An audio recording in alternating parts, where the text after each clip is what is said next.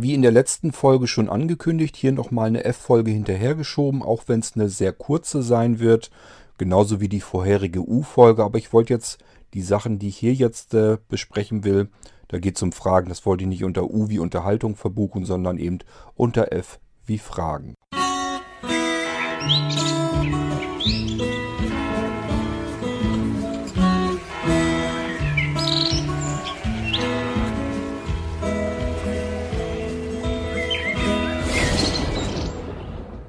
Ich habe äh, natürlich wieder E-Mails bekommen. Ähm, bekomme ich übrigens laufend. Ist jetzt nicht so, dass ich, bloß weil ich hier im Podcast da nicht näher drauf eingehe, dass ich keine E-Mails bekommen würde.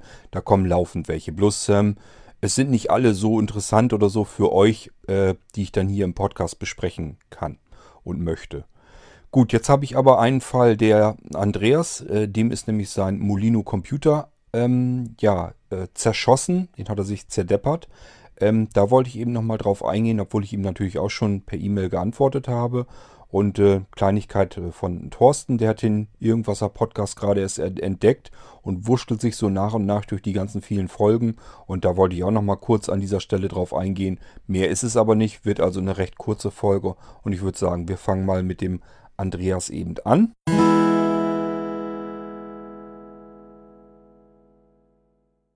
So, der Andreas hatte mich also vor, ich glaube vorgestern oder wann er mich angeschrieben hatte, dass ihm Malheur passiert ist. Er hat sich wohl irgendwie Updates oder irgendwie was auf seinen Molino-Computer installiert. Den hat er schon eine ganze Weile jetzt im Betrieb, da arbeitet er mit. Und äh, ja, da kamen dann Updates von Windows drauf, die wurden drauf installiert und äh, das hat wohl sehr lange gedauert und irgendwie hat ihm das zu lange gedauert, dann hat er das abgebrochen ähm, und äh, dann hat er Probleme damit gehabt ich weiß jetzt nicht genau was, denn offensichtlich so weit funktionierte er scheinbar noch, dass er mit Drive Snapshot arbeiten konnte, denn er hat sich dann Drive Snapshot genommen und hat einfach eine frühere Sicherung wiederhergestellt. So, und dabei ist irgendwas schief gegangen. Ähm, und diese Wiederherstellung hat nicht richtig funktioniert. Die ist wohl vermutlich nur so halb durchgelaufen und vielleicht war das Image kaputt oder weiß, was weiß ich, was da genau war. Ähm, das habe ich so nicht richtig äh, kapiert. Jedenfalls ist bei der Wiederherstellung was schiefgegangen und das ist natürlich dann immer ein wirkliches Problem, weil äh, ja im Pechfall hat man dann wirklich so ein halb wiederhergestelltes Windows-Laufwerk. Das ist natürlich dann richtig übel. Nun weiß ich natürlich nicht genau, in welchem Zustand sein Molino-Computer ist. Das müsste ich mir dann genauer ansehen. Er hatte mich dann natürlich äh, angeschrieben, ähm, also er traut sich das halt selber auch ganz durchaus zu, einen Computer von einem Stick oder so zu starten oder von einer CD und dann das wieder drauf zu installieren. Nun ist es aber beim Molino-Computer ja so, das ist kein stinknormaler Computer und dieses UEFI BIOS, was da drauf ist, das ist eben stark abgespeckt. Die Hersteller, die solche Mikrocomputer bauen, die wollen von Microsoft eine vergünstigte Windows-Lizenz haben. Und die bekommen sie nur dann, wenn sie in dem UEFI ähm, alles abschalten, was mit Kompatibilität zu Systemen allgemein zu tun hat. Nennen sich, glaube ich, CPM diese Module, Kompatibilitätsmodule. Ähm, die werden dann wirklich rausgenommen aus dem UEFI und äh, damit kann man verschiedene Sachen einfach gar nicht mehr einstellen. Unter anderem äh, ist es nicht mehr ganz so einfach, von einem externen Datenträger zu booten. Das ist schon mal ein Riesenproblem. Und zum Zweiten äh, vor allen Dingen ein anderes Betriebssystem darauf zu bekommen. Ihr erinnert euch ja vielleicht noch dran, dass ich durchaus den Wunsch von manchen Anwendern hatte, die hätten ganz gerne den Molino-Computer mit dem Windows 7 drauf gehabt. Habe ich bisher nicht hinbekommen können, weil es eben wahnsinnig gefummelt, weil das eben über so EFI BIOS alles nicht so einfach funktioniert weil eben die ganzen Einstellungsmöglichkeiten deaktiviert sind. Die sind abgeschaltet, die sind da gar nicht zur Verfügung. Ja, und äh, das macht Microsoft natürlich, weil die sagen, ja, äh, ihr bekommt von uns die vergünstigte Lizenz. Ich glaube, im Endeffekt äh, bezahlen die da wirklich nicht mehr viel für, wenn überhaupt noch. Und äh, sagen, ihr bekommt die dann ähm, das macht Microsoft, damit, ähm, damit sie ihr Windows auch auf diesen kleinen System drauf haben, damit die nicht ähm, ja, an die Linux-Fraktion komplett verloren gehen. Das ging los mit diesen ganzen Netbooks und so weiter. Die kamen ja zuerst auf den Markt und dann waren da überall Linux-Systeme drauf. Und dann hat Microsoft gesagt, Moment mal, uns läuft dieser Markt ähm, der Kleingeräte, das läuft uns alles davon. Tablets und ähm, Nettops, Netbooks, ähm, ja, diese Stick-Computer allgemein, ähm, diese winzig Computer, die vielleicht nur so groß sind wie eine CD-Hülle oder sowas. Ähm, also die hatten halt Angst, dass denen der Markt abhanden kommt, weil äh, sich zu Anfang haben sich wirklich diese Kleingeräte mit anderen Betriebssystemen durchgesetzt. Ähm, da ist eben immer ein Linux oder irgendwas drauf zum Laufen gekommen oder dieses Chrome OS und so weiter. Und äh, da hat Microsoft gesagt, Moment mal, uns läuft dieser Markt hier davon, da müssen wir jetzt was gegen tun. Ähm, funktioniert aber natürlich nicht, wenn wir unser Windows ganz normal, die Lizenz ganz normal verkaufen und die da drauf äh, packen lassen. Ähm, dann werden diese Geräte viel teurer und äh, dann kauft die eben keiner mehr. Und deswegen haben die sich eben gesagt, okay, ähm, sorgt ihr bitte dafür, dass eure Geräte, dass da wirklich nur unser Windows, so wie wir das hier haben wollen, dass das da drauf zum Einsatz kommt und die Leute nicht anfangen, sich ein anderes Betriebssystem da drauf zu installieren. Nicht, dass wir ähm, für andere Betriebssysteme hier äh, die Hardware subventionieren. Das wollen wir nicht. Ähm, deswegen habt ihr von dem UEFI BIOS euch darum zu kümmern, ähm, dass eben, wenn da jetzt ein Windows 10 drauf laufen soll, dass da eben nicht plötzlich äh, ein anderes Windows zum Laufen kommt oder schlimmstenfalls sogar ein ganz anderes Betriebssystem. So, und da haben sich die Hersteller natürlich dran zu halten. Wenn sie Geräte, diese kleinen Geräte verkaufen wollen mit einem Windows drauf, äh, müssen sie sich eben an diese äh, Regeln, Regelungen halten. Und deswegen äh, werden eben diese CPM-Module weggenommen. So, und dann kann man nicht mal eben so einfach ein anderes Betriebssystem darauf wieder installieren. Ähm, jetzt fragt ihr euch natürlich ja, wenn aber was schief geht, wie kann man sich denn dann helfen? Nun ist es so, bei Windows 10 ist ein integriertes Notfallsystem, ein PE-System mit eingebaut. Das merkt sogar vollautomatisch, wenn hier irgendwas nicht in Ordnung ist. Wenn der Computer ähm, mehrere Male nicht hintereinander sauber durchstarten konnte, dann sieht man uns schon. Da steht da, starte Diagnose und Analyse oder so etwas äh, oder führe Diagnose und Analyse durch. Und dann untersucht er eben sein System und wenn er sagt, okay, äh, scheint so, als wenn ich hier nicht vernünftig starten kann, dann kommt man in dieses PE Windows und das läuft eigentlich immer. Das funktioniert immer. Und von dort aus kann man sich dann eben wieder helfen. Da kann man andere Geräte mit einbinden. Da kann man, wenn man mit Windows-Sicherungen äh, gemacht hat, Images ähm, irgendwo hingesichert hat, kann man die dort drüber wiederherstellen. Das würde dann gehen. Ähm, was gibt es denn noch? Ja, man kann natürlich eine Eingabeaufforderung öffnen und so weiter und so fort. So, und solange dieses PE-Windows eben noch startet, und das tut es normalerweise immer. Ich habe bisher noch keinen ähm, Computer gehabt, wo man nicht an dieses PE-Windows wieder herankäme, dass das wieder zum Laufen gebracht werden konnte. Ähm, ja, manchmal muss man ein bisschen rumtricksen. Ich sag mal so bei den Molino-Computern, ich habe hier ja mit eigenen Molino-Computern natürlich viel herumexperimentiert, eben weil ich ganz gerne ein anderes System drauf installieren wollte. Und äh, da musste ich eben in dieses PE-Windows reinkommen ja, was habe ich dann gemacht? Ich habe ihm einfach den Strom während des Startens einfach abgezogen. Bei Festplatten äh, soll man das natürlich nicht machen, wenn eine Festplatte drin ist. Bei Flash-Speichern ist es nicht ganz so schlimm. Können zwar auch Daten crashen, ist aber nicht schlimm, weil wollte ich ja auch haben. Das ist ja nun ein Versuchsgerät und deswegen wollte ich diesen Zustand eigentlich haben. Ähm, passiert dann auch nichts weiter. Wenn man nämlich äh, das System gesichert hat, in dem Fall eben meinetwegen mit Drive Snapshot, das hatte der Andreas eben auch gemacht, muss man eigentlich nur zusehen, dass man in dieses PE-Windows wieder reinkommt. Ja, dann muss ich aus der Erinnerung heraus weiterkramen, wie das im Menü weiterging. Ich glaube, man musste linke Seite unten links, die unterste, das war glaube ich irgendwie Problembehandlung, hieß der Menüpunkt. Dann kommt man eins, eins weiter und dann muss man irgendwie erweiterte Einstellungen oder erweiterte Problembehandlung, irgendwie was das war auch auf der linken Seite ganz unten, muss man wieder drauf tippen beziehungsweise draufklicken, je nachdem, ob man ein Tablet hat oder einen anderen Computer. So, und dann war oben rechts, fing dann an, äh, Eingabeaufforderung. Und das ist der Punkt, den man in dem Fall eigentlich braucht. Dann hat man eine normale Eingabeaufforderung, kann da drin ganz normal arbeiten. So mache ich das hier auch, wenn ich irgendwie ein System habe, was sich irgendwie verabschiedet hat. Dann versuche ich dorthin zu kommen, kann von dort aus wieder ganz normal Drive Snapshot ähm, starten und eine Wiederherstellung auf Laufwerk C machen. Das funktioniert dann, weil es läuft dann nicht äh, das normale Windows von Laufwerk C, sondern eben dieses Notfall-PE. Das äh, läuft über über ein RAM-Image, äh, RAM also im Arbeitsspeicher. Deswegen ist äh, Laufwerk C nicht blockiert und dann kann man eben eine Sicherung auf das Laufwerk wiederherstellen, sofern man eine gemacht hat. Das heißt, Andreas, was du jetzt tun müsstest, kannst du leider natürlich nur mit sehender Hilfe machen ähm, du müsstest irgendwie in dieses PE-Windows reinkommen. Nun weiß ich nicht, in welchem Zustand dein Molino-Computer ist, aber eigentlich funktionierte das in meinen Sachen, die ich hier ausprobiert habe, immer. Da kann man immer irgendwie rein. Wie gesagt, notfalls einfach mal beim Starten den äh, Stromstecker abziehen, wieder rein. Das machst du zwei, dreimal und dann sollte er einfach in dieses Menü kommen. Das siehst du dann gleich schon, das ist eine ganz andere Farbe. Jemand, der dann sehen kann, kann dir das dann sagen. Sieht jetzt ganz anders aus. Scheint jetzt nicht das Windows gestartet zu sein, sondern irgendwie eine Oberfläche, wo ein paar Menüpunkte drin sind. Mehr ist es dann nicht. Es sind große Schaltflächen, auf die man dann klicken kann. So, und dann müsst ihr in die Problembehandlung, dann in diese erweiterten Optionen. Genau, so hieß das Ding, glaube ich. Erweiterte Optionen. Und dann oben rechts war auch schon Eingabeaufforderung. Da dann drauf. Und dann müsst ihr natürlich mit ähm, DOS-Befehlen arbeiten können. Wenn ihr das nicht könnt, habt ihr ein Problem. Aber dann könnt ihr weiterarbeiten. So, wer jetzt, so wie Andreas, den Molino-Computer 1 oder 2 hat, mit nur 2 GB RAM, der kann mit einem ganz normalen Drive Snapshot arbeiten. Äh, ja, einfach mal die DOS-Parameter sich angucken. Steht ja im Snapshot-Handbuch mit drin, wie man mit Drive Snapshot auch eine Wiederherstellung durchführt, wenn man ähm, im DOS-Mode arbeiten kann. Ist also alles dokumentiert bei Drive Snapshot im Handbuch, wie man dann vorgehen kann. Und so kann man sich dann eben helfen und auch äh, eine Wiederherstellung machen, obwohl äh, das ganze System an sich gar nicht mehr funktioniert.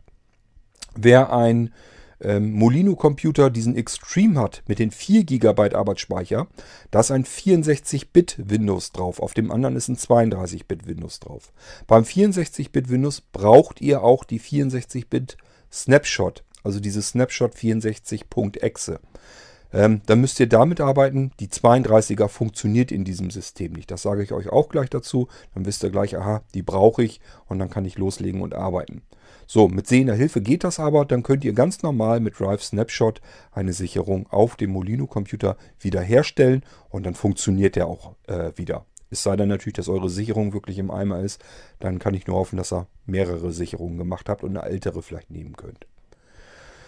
Ja, dann wollte der Andreas aber interessierte sich dann noch für den Molino Live, ähm, dass er einfach ja von der Speicherkarte am liebsten. Der Molino-Computer hat ja einen Micro-SD-Slot drin. Und hat er sich gesagt, schön wäre ja, wenn man einfach von der Speicherkarte booten könnte. Ob das mit einem Molino Live-System ginge. Hat ich ihm gesagt, ja, geht prinzipiell. Ist aber beim Molino-Computer eben wahnsinnige Formelei. Man muss, wenn man ihn einschaltet, kann man, äh, er fragte das nämlich auch, wie man ins BIOS reinkommt. Ähm, wenn man ihn einschaltet, am besten immer wiederholt auf die Taste F2 drücken. Immer wieder tak, tak, tak, tak, tak. Und dann hoffen, dass man den richtigen Moment erwischt hat, dass er in das äh, UEFI BIOS reingeht. Wirst du aber feststellen, Andreas, sind nicht viele Einstellungsmöglichkeiten. Kannst du eigentlich fast vergessen. Ähm, also ich habe da nicht ganz wahnsinnig viel gefunden, was man nützlich hätte gebrauchen können. Aber kannst dich ja selber mal umschauen. Vielleicht findest du ja was anderes Spannendes. Ähm, wie du ihn wiederherstellen kannst, habe ich dir erzählt. Das ist meiner Meinung nach die einfachste und beste Methode, die du hast. So, dann hat er sich aber ja interessiert, ähm, ob er das mit dem Molino 10 Live oder sowas probieren könnte, beziehungsweise hat er mich gefragt, welchen Molino Live er am besten nehmen sollte. Ähm, am günstigsten und einfachsten wäre einfach der Molino 10 Live. Ähm, mit dem 7 Live oder so würde ich da nicht rumfummeln, weil das eine ältere Betriebssystemversion ist und die würde auf dem Molino Computer erst recht Probleme machen. Da wäre also sicherlich am einfachsten den Molino 10 Live zu nehmen und wenn er den äh, Molino Live woanders auch noch benutzen möchte, auf anderen, möglichst vielen verschiedenen Computern, würde ich mir die vergünstigte 64-Bit Molino-Version auch noch dazu nehmen. Ähm, bieten wir im Shop an, dass jemand, der Molino 10 Live kauft, das ist ein 32-Bit Molino-System, dass der für nur 49 Euro dann gleich den 64-Bit Molino auch noch mit dazu nehmen kann. Ist dann im Multiboot-System auf dem Molino Live Medium dann drauf. Kann man also auswählen, was man dann starten möchte, hat dann beide Betriebssystemwelten. Molino 10 Live ist eben ein Windows 10 32-Bit und der Molino äh, 10 Live 64 ist eben ein Windows 10 äh, 64-Bit, also die Arbeitsumgebung, in der man arbeitet. Das Molino-System startet dann immer automatisch mit Hilfsmitteln, mit ähm, Programmierumgebungen und so weiter. Man kann da also schon einiges mit anfangen und basteln. Ähm, wichtig ist aber natürlich hauptsächlich, man hat erstmal eine gewohnte Arbeitsumgebung, blind, die man blind bedienen kann. Und äh, da ist eben ein gestarteter Screenreader gleich mit drauf. Kann man also dann vernünftig arbeiten und sich so wieder behelfen und auch blindlings ähm, ja eben auch vielleicht, vielleicht mal eine Sicherung wiederherstellen. Das funktioniert dann alles, weil eben das System auch ähm, über eine RAM-Disk gestartet wird. Deswegen sind die ganzen Laufwerke nicht blockiert. Man kann damit arbeiten und kann somit wunderbar auch blindlings äh, ein kaputtes System wiederherstellen. Das geht dann. So, und dann hatte ich dem Andreas empfohlen. Für dich wäre vielleicht auch dann, du hattest ja gefragt, ähm, ob ich was hätte, wo man, man von einer Micro-SD-Karte aus starten kann. Und dann hatte ich dir empfohlen, nimmst da einfach den Molino, so wie er ist, wie er im Shop zu finden ist. Ähm, da ist er hauptsächlich als USB-Stick ausgelegt, ist aber egal, kann auch eine SD-Karte sein. Und ich hatte ihm dann gesagt, äh, in deinem Fall machst du am besten äh, den Molino 10 Live als Nano-Variante. Die ist im Shop so nicht zu finden, ist aber nicht schlimm. Ist nur die Ausführung äh, des Datenträgers dann anders. Dann be äh, bekommt man nämlich einen winzig kleinen USB-Stöpsel äh, und da steckt dann die Micro-SD-Karte drin sodass du dann zwei Möglichkeiten hast. Du kannst einmal versuchen, ganz normal über diesen USB-Stick zu starten, deinen Computer. Ähm, auch eben Computer, die vielleicht gar keine Speicherkarte äh, lesen können, wo gar kein ähm, Cardreader drin oder dran ist. Da kannst du dann trotzdem über USB, das schaffst du dann immer. So, und wenn du sagst, so wie beim Molino-Computer, möchtest du lieber über die Karte direkt booten, nimmst du einfach die Micro, äh, Micro SD-Karte aus diesem Nano-Stick heraus, steckst die in den Molino-Computer rein, versuchst dann da eben dein Glück davon zu starten. Wie gesagt, ist beim Molino-Computer ist eine Ausnahme, ist fummeliger, weil sie da am UEFI BIOS eben ordentlich kastriert haben damit man eben nicht damit herumfummeln kann und einfach mal so ein anderes Betriebssystem darauf installieren kann. Ist volle Absicht vom Hersteller gewesen, kann ich leider nichts dran verändern, ist halt so. Ähm, ja, wie du das äh, wiederherstellen kannst am einfachsten, äh, habe ich dir erklärt. Musst halt zusehen, dass du in dieses, ähm, ja, in dieses äh, äh PE-Windows reinkommst, das dir dann hilft. Das ist für Notfälle extra mit drauf. Und ähm, da kannst du dir dann drüber helfen und dann natürlich über die Eingabeaufforderung. Aber wie gesagt, wenn du generell ein Molino Live-System haben möchtest, dass du dir den weglegen möchtest und generell mal so ein Notfallsystem haben möchtest für alle möglichen Computer, dann wäre diese Molino 10 Live die richtige Wahl für dich. Ähm, würde ich, wie gesagt, würde ich dir empfehlen, gleich die 64-Bit-Variante mit dazu. Als Multi-Boot-System kommt der dann und äh, das Ganze als Nano, wenn du das gerne hättest, dass du von Speicherkarte und von dem Nano-Stick aus starten können möchtest. Das wäre dann so die Möglichkeit, die ich dir dann empfehlen würde. So, ähm, habe ich an alles gedacht? Ich muss mal kurz eben überlegen. Ach ja, Andreas, hatte ich dir dann auch gesagt, wenn du da nicht weiterkommst, wenn dir das zu fummelig ist, wenn du merkst, du selbst kommst allein nicht da weiter und dir fehlt vielleicht die sehende Unterstützung und es hat jetzt so keinen Sinn, dann tu dich da nicht so schwer mit. Ähm, dann schick mir deinen Molino-Computer wieder her, dann kümmere ich mich darum. Dann habe ich zwar des, äh, den Ärger und die Nerven, ähm, es nervt also wirklich. Es ist nicht schön, dass man da so, so mühselig drankommt, aber gut, ich kämpfe mich dann da durch. Ähm, ja, das kostet ähm, die übliche Installationspauschale, diese 49 Euro, aber äh, ja, es schont deine Nerven und belastet meine Nerven. Also ich bin dir natürlich überhaupt nicht böse, wenn du dir gerne diese 49 Euro sparen möchtest und sagst, gut, äh, ich kümmere mich da jetzt selbst drum. Ähm, überhaupt nicht, weil da hänge ich dann auch wieder wahrscheinlich, wenn ich Pech habe, was heißt, wenn ich Pech habe, die Wahrscheinlichkeit ist hoch, dass ich da mehrere Stunden dran sitze. Und äh, dagegen gerechnet sind diese 49 Euro plus meine Nerven, die das wahrscheinlich wieder kosten wird. Ähm, ja, die Molino-Computer ist immer so eine Sache. Ich muss die dann immer an einen normalen Fernseher anklemmen und dann sitze ich da wirklich angestrengt davor, kriege manchmal schon Kopfschmerzen, weil das Bild so hochauflösend ist, kann man auch nicht weiter runterdrehen, äh, weil dann äh, fehlt wieder die Hälfte, dann kann man wieder nicht alles bedienen. Also es ist wirklich, äh, den Molino-Computer wieder in den Griff zu bekommen, macht wirklich für jemand, der so wie ich sehbehindert ist, stark sehbehindert, fast nichts mehr sieht. Für den ist das auch wahnsinnig schwierig und anstrengend. Also ich bin immer froh, wenn ich das nicht habe. Aber ist ganz klar, äh, ich kann natürlich auch verstehen, ihr tut euch da noch schwerer damit. Und äh, deswegen sage ich, bevor du jetzt merkst, das kostet dich Nerven, äh, das richte ich nur auf, schick lieber her die Kiste, ähm, kümmere ich mich drum, sieh zu, dass du das Ding wieder flott kriegst und schick dir das dann wieder fertig gemacht her. Ähm, ist dann in dem Fall wahrscheinlich das einfachste für dich jedenfalls. Für mich nicht, aber für dich. Deswegen kann ich dir nur anbieten, äh, wenn du merkst, das nervt dich, du kommst da nicht weiter, schick her, kümmere ich mich dann drum. Gut, das war jetzt das, was ich Andreas eigentlich erstmal so mitteilen wollte. Ich hoffe, ich habe jetzt nichts Wichtiges vergessen. Es klang jetzt in deiner E-Mail wieder so, als wenn du das wieder so ein bisschen durcheinander bringst, dass du sagst, dann kaufe ich mir eben den Molino Live, diesen 10 Live, den Nano. Ähm, dann habe ich den eben als Computer. So klang das jetzt für mich. Ich weiß nicht, ob du das so auch verstanden hast. Also der Molino Live ist kein Molino-Computer, das sind zwei völlig unterschiedliche Dinge. Dein Molino-Computer, den kennst du, den hast du jetzt zu Hause, ist ein ganz normaler Computer in einem winzigen Stick-Format. Der Molino Live, das ist irgendein Datenträger mit einem ähm, abgespeckten Windows drauf, mit einer normalen Windows-Arbeitsumgebung. Beim Molino 10 Live ist es eben eine Windows 10 Arbeitsumgebung. Da startet automatisch dann ein Screenreader mit der Eloquenz, dass du den vernünftig ähm, äh, dass du den vernünftig verstehen kannst gleich. Kannst also ganz normal arbeiten. Und von diesem Molino Live kann man einen anderen Computer, einen beliebigen Computer starten, booten und hat dann eine normale Arbeitsumgebung, obwohl dieser Computer von sich aus gar nicht mehr starten könnte. Der kann komplett zersemmelt sein, funktioniert gar nicht mehr und dann kannst du immer noch mit guter Chance mit dem Molino 10 Live eben diesen Computer booten kannst du zum Beispiel eine Sicherung wiederherstellen oder irgendwas am System reparieren, was du dann tun möchtest. Sind verschiedene Reparaturwerkzeuge äh, auch schon drauf. Das Ding hat eine Umgebung, eine Programmierumgebung zur Anpassung, damit man sich das selber noch ein bisschen anpassen kann, alles dieses Live-System und äh, so weiter und so fort.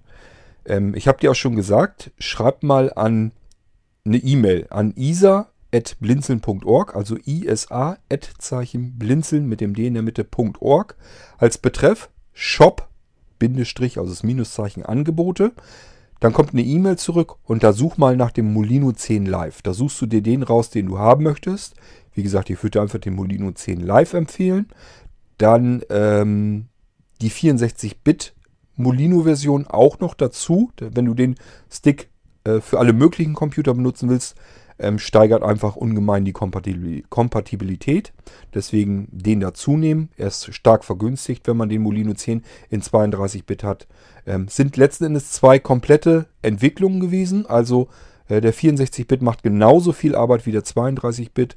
Ähm, ich habe ihn aber trotzdem stark vergünstigt dazu genommen, einfach damit man ähm, sich den Molino 10 live komplettieren kann äh, und als Multi-Boot-System eben 32 und 64-Bit-Systeme dann hat und dann wirklich auf jedem Computer arbeiten kann.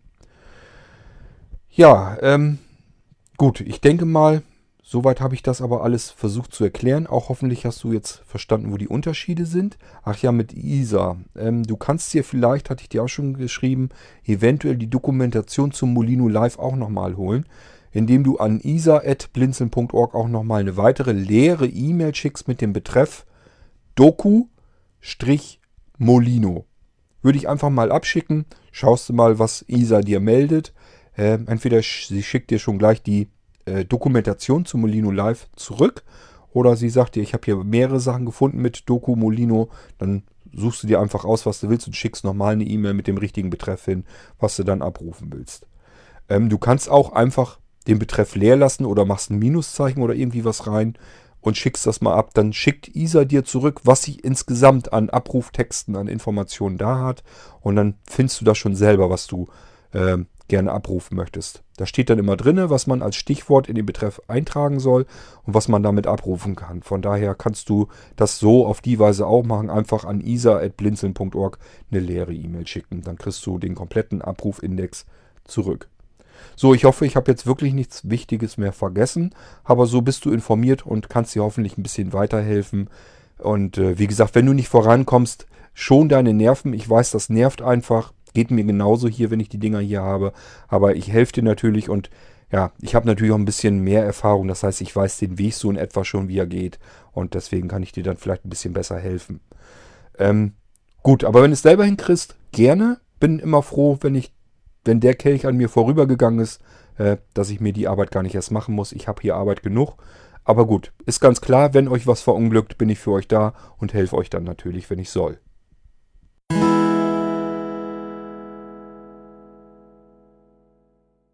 Tja, der Thorsten, der hört sich gerade durch den Podcast durch, ist immerhin schon bei Folge 38 angekommen. Hat das schon mitbekommen, dass es mit meinem Augenlicht ja nun auch ein bisschen bergab geht. Ich muss wirklich sagen, im Moment geht es mir damit auch wirklich nicht so besonders gut. Äh, es scheint mir wirklich rapide bergab zu gehen und äh, im Moment merke ich wirklich, ähm, wie das Augenlicht langsam schwindet. Und äh, ja, das wirkt sich dann doch ein bisschen aufs Gemüt aus, das muss ich wirklich so sagen. Ähm, ja, ich kann da natürlich nichts gegen tun. Ich muss es so hinnehmen, wie es ist, aber es ist trotzdem wirklich eine ätzende Geschichte und ich weiß noch nicht so ganz genau, wie ich damit umgehen soll. Kommen wir mal hinter, ich weiß es jetzt auch noch nicht, ähm, ist bloß ein bisschen ätzend im Moment. Ähm, ich habe das sonst über die vielen Jahre ja gehabt, dass man es so von einem Jahr aufs nächste vielleicht so ein ganz kleines bisschen merken konnte. Und im Moment habe ich wirklich so das Gefühl, wenn ich so bedenke, so vom letzten Jahr zu jetzt hin, habe ich es eben deutlich gespürt und äh, das ist dann schon ein bisschen auffühlend, das Ganze macht man sich schon Gedanken, wie, wie lange geht es jetzt eigentlich noch so weiter? Wann hört der letzte Rest auch noch auf? Ich habe mir natürlich schon gesagt, gut, es musste ja eigentlich auch so kommen. Erst sind ja viele Sehzellen noch in Funktion und wenn da jetzt gleichmäßig viele sterben, äh, sich die Netzhaut also dort ablöst, die Sehzellen dann jeweils äh, absterben, ähm, ja, kann man sich dann denken, dann können die anderen, sind noch genug da, die das kompensieren können und man merkt es halt noch nicht so dolle. Und je weniger Sehzellen das werden, desto mehr merkt man natürlich auch, wenn die Einzelnen dann absterben. So stelle ich mir das jedenfalls vor. Deswegen vermute ich mal fast, dass sich das nach hinten hin beschleunigen wird. Es wird also jetzt wahrscheinlich ähm, nicht mehr so wie die Jahre zuvor gehen, dass das langsam passiert, sondern wahrscheinlich werde ich jetzt so nach und nach relativ flott erblinden. Muss ich jedenfalls so erstmal jetzt von ausgehen und damit rechnen. Ja, und äh, Vielleicht kann man sich das denken, man muss dann eben auch sein komplettes Leben wieder ein bisschen umstellen. Äh, da fallen eben ständig und fortlaufend Sachen runter, die man vorher noch so halbwegs tun konnte, die dann irgendwann einfach nicht mehr viel Sinn machen. Und äh, dann plötzlich äh, kommen natürlich auch wieder andere Dinge hinzu, die man dann wieder neu dazu bekommt und macht. Und äh, ja, in dieser Phase bin ich einfach drin. Ich muss einfach ein bisschen herumwühlen und rumsuchen, was, wie, wie mache ich jetzt weiter und was kann ich jetzt vielleicht nicht mehr machen, wovon trenne ich mich, einfach weil es nicht mehr so viel Sinn macht wie früher. Ähm, gut, aber das muss ich dann sehen. Im Moment kann ich das noch gar nicht richtig einschätzen. Ähm, ja, ist halt so. Okay, und der Thorsten meinte dann noch, ähm, vielleicht könnte man ja auch noch mal was über andere Betriebssysteme. Also er arbeitet viel mit dem Mac OS dort mit den Hilfsmitteln. Er meinte zwar, er hat jetzt keine RP. Äh, klingt so von meinem Podcast her aber so, als wenn wir die ähnlichen Schwierigkeiten hätten, dass man mal irgendwo gegendonnert, dass man blendempfindlich ist. Ähm, Thorsten, ich vermute mal, dass du noch einen Zahn besser gucken kannst. So kommt mir das jedenfalls vor. Ich denke, ich bin da schon ein bisschen weiter fortgeschritten als du. Ähm, mit macOS zum Beispiel mag ich gar nicht gerne arbeiten. Mir reichen die Hilfsmittel darauf gar nicht. VoiceOver, klar, kann ich mir dazuschalten, würde gehen. Vergrößerung ist auch klasse. Gerade dieser Mausfall, der ist natürlich völlig genial. Den würde ich mir unter Windows so wünschen. Aber die Invertierung dort, die hilft mir zum Beispiel gar nicht genug. Das reicht mir nicht aus. Ähm, Im Moment ist es also so, wenn ich auf meinem Mac Mini arbeiten möchte, nehme ich mir das iPad. Kann ich da eben normal drauf arbeiten, habe dann die Hilfsmittel vom iPad, die benutze ich dann. Ähm, würde notfalls geht das sogar vom iPhone aus, ist dann auch kein Problem. Aber äh, auf dem Mac direkt arbeiten, äh, nö. Also das, da, reicht, da reichen die Bedienungshilfen für mich einfach im Moment nicht aus. Ähm, das, was ich als Invertierung und so machen kann, das reicht für mich da nicht. Vielleicht kommt das ja irgendwann, keine Ahnung. Aber ehrlich gesagt ist das macOS für mich auch einfach zu langweilig. Das ist für mich ein sehr langsam, langweiliges Betriebssystem, mit dem man irgendwie für mich gefühlt nicht genug machen kann, nicht genug basteln kann. Deswegen interessiert mich das nicht so gewaltig. Ich habe das schon ewig. Ich äh, arbeite mit macOS nebenher seit 7. Punkt irgendwas, bin also schon ganz lange dabei. Habe auch immer einen Mac nebenbei gehabt und äh, arbeite damit auch. Ist jetzt nicht so, dass ich mich nun gar nicht damit auskenne und ich wüsste, was man damit machen kann. Äh, aber das, was man damit machen kann, das hat mich bisher halt einfach nicht gereizt. Das ist für mich ein Computersystem, äh, mit dem kann man computern als normaler Anwender, aber eben, wenn es ins Basteln oder sowas geht, dann stoße ich einfach auf Grenzen, die ich unter Windows so nicht habe. Und deswegen interessiert mich das macOS erstmal so nicht weiter. Ähm, nur so dafür, wofür ich es halt benutzen kann. Ich habe mir den aktuellen Mac Mini tatsächlich wieder gekauft, einfach nur damit ich meine Geräte, meine mobilen hier mal eben schnell darauf sichern kann. Ähm, ich habe sehr schlechte Erfahrungen mit dem iTunes unter Windows gemacht und habe mir gesagt, diese Krück-Software, die kommt mir auf keinen Computer mehr drauf. Äh, deswegen mache ich das unter macOS ganz gerne. Da ist es sowieso so drauf, dass es richtig reingegossen im System. Da funktioniert das auch vernünftig. Ähm, unter Windows finde ich es einfach eine, nur eine Katastrophe. Da kommt mir es jedenfalls nicht mehr drauf. Ich habe mir auch schon einen Windows 7 Rechner damit zerschossen, nur mit einem Update von iTunes. Äh, dann bootete der plötzlich nicht mehr und da habe ich gesagt, so, jetzt ist Feierabend, jetzt will ich das, den Mist da nicht mehr drauf haben. Ja, dann hattest du gesagt, ähm, dass ich ja vielleicht mal was, wenn ich mich mit Linux ein bisschen besser auskenne, dass ich da vielleicht die Hilfsmittel mal so ein bisschen vorstellen könnte. Ähm, unter Linux mache ich auch nur so viel, wie ich brauche, wie ich immer können muss, um weiterzukommen. Ist also kein Betriebssystem, mit dem ich vernünftig arbeite, weil ich bisher damit nicht vernünftig arbeiten kann. Ähm, das war bei mir immer das Hauptproblem, dass ich immer nicht herausgefunden kann, habe, wie bekomme ich den Mauspfeil in einer vernünftigen Größe, so dass ich den sehen kann. Bei Linux geht es bei den meisten Distributionen da schon mit los. Ähm, ich habe natürlich einen möglichst großen Bildschirm, den brauche ich als Sehbehinderter, ja. Ist ganz klar, wenn man schlecht gucken kann, kauft man sich den Bildschirm entsprechend schön groß, damit man einfach die Elemente möglichst groß drauf hat und vernünftig trotzdem noch arbeiten kann. Was machen die ganzen Linux-Distributionen? Die sagen, oh, ich habe hier einen riesengroßen Monitor gefunden. Da drehe ich jetzt erstmal die Auflösung bis Ultimo. So, und dann geht das nämlich schon los, ähm, dass ich, wenn ich das Linux darauf starte, dass ich überhaupt nichts darauf erkennen kann. Das ist so winzig klein auf dem ganzen Krempel hochgedreht worden, dass man da überhaupt nicht mitarbeiten kann. Völlig ätzend und nervig. Gut, kriegt man dann irgendwie hin, dass man das in einer kleineren Auflösung hat. Zu klein kann man es auch nicht drehen, denn auch bei Linux, äh, die Entwickler, die kennen das scheinbar gar nicht, dass es Sehbehinderte gibt, die sich das vielleicht meinetwegen auf 800 mal 600 runterdrehen wollen, aber zu höchstens mal auf 1024 mal 768. Ähm, das ist also ganz oft auch unter Linux so, dass da ganz viele Dinge abgeschnitten auf dem Bildschirm sind, die man dann nicht mehr bedienen kann. Man hat dann eben plötzlich irgendwelche Dialoge, Dialogfenster eingeblendet, wo die Schaltflächen, die man dann eigentlich anklicken möchte, die sind dann irgendwo unterhalb des Randes, sieht man nicht, kann man den Mist nicht mehr richtig bedienen. Und das hat man eben fortlaufend und das ist alleine schon ziemlich ätzend. So, ich kann mir also den Mauspfeil, da habe ich bis heute hin keine vernünftige Lösung gefunden, dass ich mir den Mauspfeil vernünftig groß machen kann, dass ich damit äh, vernünftig arbeiten könnte. Ich könnte also nur mit Sprachausgabe, mit Screenreader darauf arbeiten. Ja, so viel wie man eben könnte. Ähm, ich nehme dann halt äh, Knoppix oder so, da ist das ja schon mit drinne.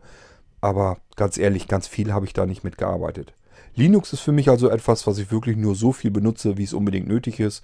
Wenn ich hier den Leuten irgendwas einrichte mit Linux, wenn ich hier die Molinos fertig mache mit Linux. Ähm, Soweit wie ich da eben arbeiten muss, damit der Krempel funktioniert. Und dann gebe ich das den Leuten an die Hand, sage hier, kannst mitarbeiten, Sprachausgabe läuft, Rest interessiert mich nicht. Ich kann mit dem Betriebssystem nichts Vernünftiges anfangen. Genauso natürlich auf Servern oder sowas oder äh, auf vielen Geräten läuft ja irgendein Linux mit drauf. Und äh, so, dass ich mich in der Umgebung bewegen kann, ähm, dass ich eben in der Shell vernünftig arbeiten kann, sowas, das kriege ich dann auch noch hin. Klar, gucke ich natürlich nach, kann ich mir nicht alles merken, gucke ich nach, wie funktionierten die Befehle und dann kann ich mir damit helfen, kann damit was machen. Das geht alles, ist alles kein großes Problem.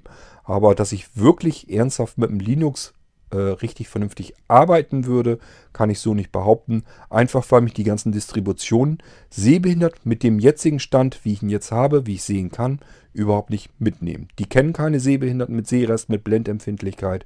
Ja, und solange das eben nicht der Fall ist, kann ich da eben nicht vernünftig mitarbeiten. Es gibt ja im Prinzip nur Linux. Ähm, dann gibt es das Adriane Knoppix. Äh, das wäre so das, was mir als erstes so einfallen würde, wenn man sehbehindert und blind arbeiten wollte. Das Adriane wendet sich ja mehr an Einsteiger, die mit dem Computer an sich gar nicht viel zu tun haben. Die haben einfach nur ein Funktionsmenü, was sie jetzt machen wollen. Mehr ist es da ja eigentlich gar nicht. Dann kann man in das Knoppix reingehen. Das ist auch ganz interessant, um herumzuprobieren. Aber mitarbeiten wollte ich da eigentlich auch nicht unbedingt mit. Ja, und das Linux genauso. Äh, also das sind alles so Sachen, die haben mich bisher jedenfalls nicht wirklich begeistert. Ich habe da drin rumgefuhrwerkt, habe rumprobiert, war auch neugierig und interessiert. Alles kein Ding, aber dass ich da wirklich vernünftig mitarbeiten wollte, kann ich nun wirklich nicht behaupten, weil ich mir die Systeme nicht so gefügig machen kann, wie ich das beispielsweise mit, äh, mit Windows machen kann oder mit iOS. Du sagst, dass du von Windows 7 die spärlichen ähm, Möglichkeiten kennst, dir da zu helfen. Ähm, wird mit Windows 10 besser, kann ich dir jetzt schon sagen. Da hast du nämlich, du hattest Zoom-Text äh, genannt. Zoom-Text habe ich mir nicht äh, installiert. Ich habe es mir einmal installiert zum Testen und äh, ehrlich gesagt, mich regt schon allein der Preis auf.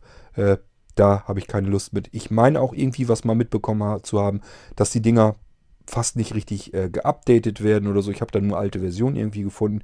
Kann sein, dass ich nur die aktuelle Version nicht gesehen habe. Möglich. Aber mir war der Preis einfach auch schon zu unangenehm. Ähm, und letzten Endes, das Ding macht nicht ganz viel mehr als etwas zu vergrößern. Da kann ich mir auch andere Hilfsmittel nehmen. Und unter Windows 10 ist es wirklich so drin, da kannst du wirklich den ganz normalen Bildschirm stufenlos vergrößern lassen, so ähnlich wie du es jetzt vermutlich von Zoom-Text auch schon kennst. So, und äh, ich habe mir selber ja Sachen programmiert, mit denen ich auch mal eben schnell eine Lupenfunktion zuschalten kann, wo ich mal eben auf Tastendruck mir zusätzlich was invertieren kann. Ich habe natürlich unter Windows alles invertiert, das heißt, ich habe alles in schwarz mit weißer Schrift. Und wenn ich jetzt mal irgendwie was habe, was so doof ist, sich nicht äh, Windows-konform äh, verhält und mir dann jetzt wieder schwarz auf weiße Schrift macht, kann ich eben auf Tastendruck, das habe ich mir selber programmiert, eben den Bildschirm nochmal wieder invertieren kann den Mauszeiger dorthin positionieren, wie ich ihn haben will, lasse die Taste wieder los, klicke und dann kann ich das Ding notfalls auch mal so eben ein paar Schritte bedienen. Funktioniert eigentlich soweit ganz gut. Ähm, somit komme ich an normalen Betriebssystemen mit Windows bisher noch am besten klar. Allein schon, weil ich darunter eben programmieren kann, kann mir eben meine eigenen Hilfsmittel so ein bisschen anpassen und zusammenbasteln. Und deswegen arbeite ich eben am liebsten unter Windows. Ja, und äh, mobil, weißt du ja, iOS äh, funktioniert ja wunderbest für Sehbehinderte. Das geht dir ja auch so, hast du gesagt. Ähm, ist auch einfach so, äh, ja, mit den Hilfsmitteln, die unter iOS verfügbar sind, da hat man wirklich das Gefühl, da müssen Leute am Werk gewesen sein, die was zu sagen haben bei Apple, die so ähnliche Behinderungen haben wie man selbst auch. Also anders kann ich es mir nicht erklären. Ähm, es gibt kein anderes Betriebssystem, was über so ähm, natürliche Hilfsmittel verfügt, dass man sie als Sehbehinderter einfach so benutzen kann und damit letzten Endes eigentlich sein iOS-Gerät ganz normal einfach bedienen kann, wie jeder Sehende eben auch. Fühlt sich nicht so an, als wenn ich jetzt irgendwie ein Hilfsmittel hätte oder bräuchte, um das bedienen zu können, sondern ich kann eben ganz normal mein iPhone bedienen, so wie Sehende auch. Klar, ich muss es dichter an die Nase halten, damit ich erstmal überhaupt die vergrößerte Schrift vielleicht schon sehen kann, dass ich gar nichts zuschalten muss. Aber überall an der Stelle, wo ich nicht weiterkomme, kann ich mir mit der Zoom-Geste erstmal in den vielen Fällen helfen, dass ich mir den einfach aufziehe, den, den Text. So, wo das nicht funktioniert, kann ich mit drei Fingertappen, ähm, Doppeltap einfach äh, aufzoomen, den ganzen Bildschirm aufzoomen. Das funktioniert dann auch. Kann mit den drei Fingern den Bildschirm hin und her bewegen. Das funktioniert alles prima. Ich kann mit Dreifachklick auf den Home-Button mir jederzeit den Bildschirm invertieren. Ähm, also besser kann man es eigentlich nicht machen. Ich wäre froh, wenn ich das so unter Windows hätte, genau so. Dann würde ich vielleicht auch mit Windows noch lieber arbeiten.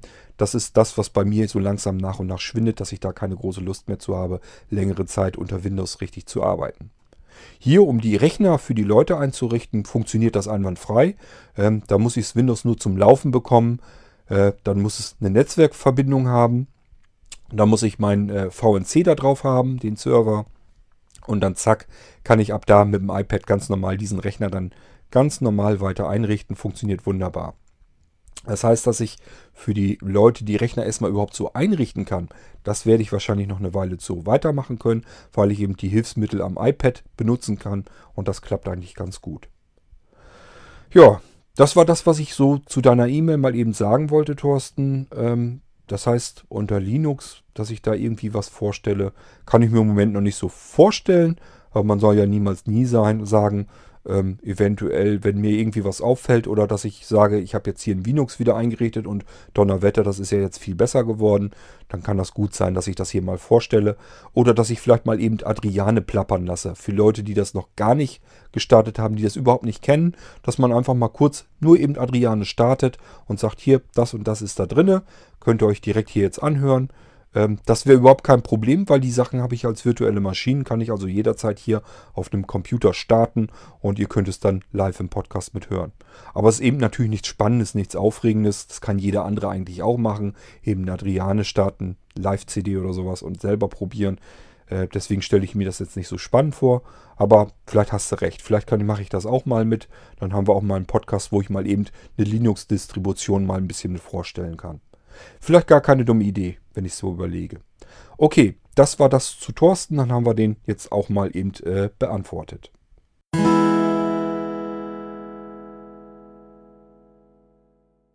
Und das war eigentlich schon alles. Keine Audiobeiträge. Ich habe keine Fragen per Audiobeitrag bekommen. Äh, nur jetzt ein paar E-Mails. Da waren natürlich noch mehr E-Mails, aber die anderen gehen euch ehrlich gesagt nichts weiter an.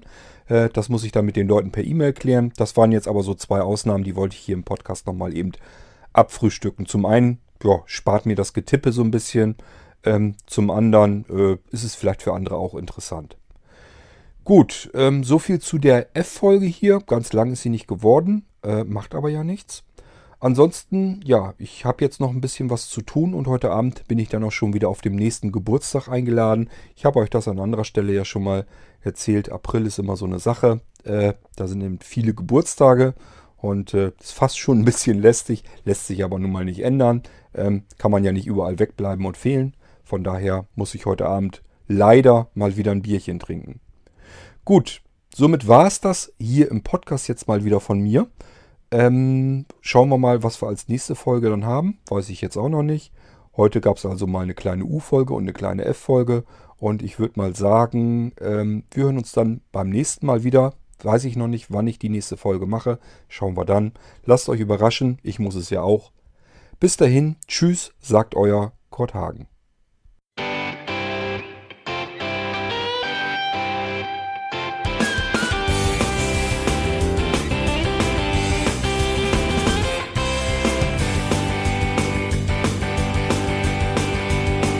Du hörtest eine Produktion von Blinzeln Media. Wenn du uns kontaktieren möchtest, schreibe eine Nachricht an podcast.blinzeln.org oder über unser Kontaktformular auf www.blinzeln.org. Blinzeln schreibt man in unserem Fall übrigens immer mit einem D in der Mitte. Sprich unter 05165 439 461 auch gern einfach auf unseren Podcast Anrufbeantworter. Dann können wir deinen Audiobeitrag in einer unserer nächsten Sendungen verwenden. Für Lob, Kritik und eine Bewertung bei iTunes danken wir dir und freuen uns, wenn du auch bei unserer nächsten Sendung wieder mit dabei bist.